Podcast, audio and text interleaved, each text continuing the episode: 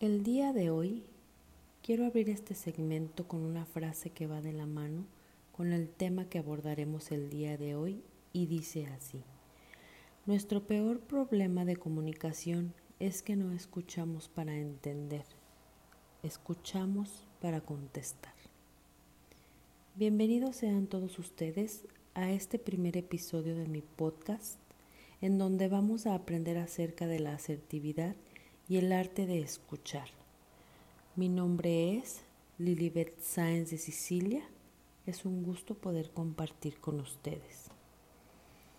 Primero que nada, considero importante definir lo que es la comunicación. La comunicación es uno de los pilares de las relaciones humanas, tanto en las relaciones personales como en las laborales. Para que esta comunicación sea adecuada, se deben de tener en cuenta algunos aspectos que nos permitan manifestar a los otros de forma clara, simple y oportuna lo que sentimos, queremos y pensamos.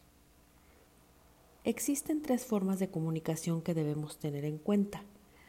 La primera es la comunicación agresiva, cuyas características es la ansiedad y el estrés de querer los resultados inmediatamente.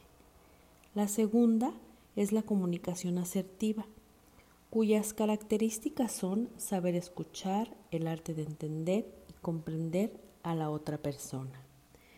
Y por último, tenemos la comunicación pasiva, cuyas características son que no opina y no expresa lo que se siente.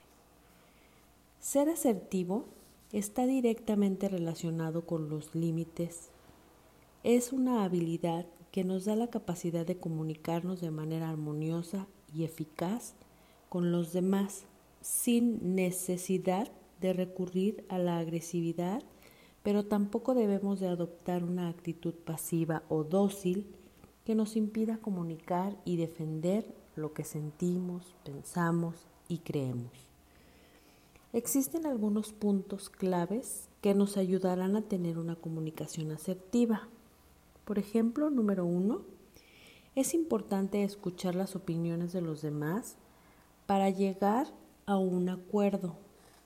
Número dos, es igualmente importante respetar y dar valor a las opiniones de cada una de las personas.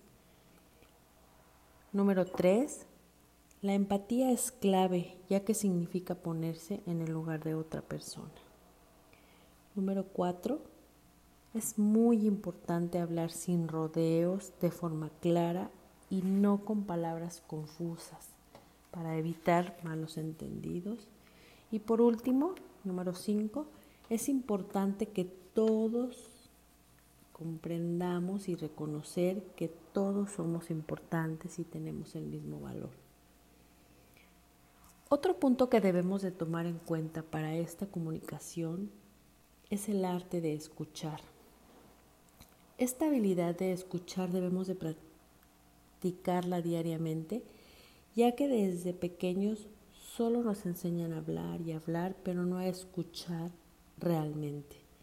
De manera que de ahora en adelante, cada que estemos conversando con alguien más, Evitemos toda clase de distracciones y practiquemos este buen hábito de prestarle realmente atención a la persona con nuestros cinco sentidos y no solamente contestando, por ejemplo, ajá,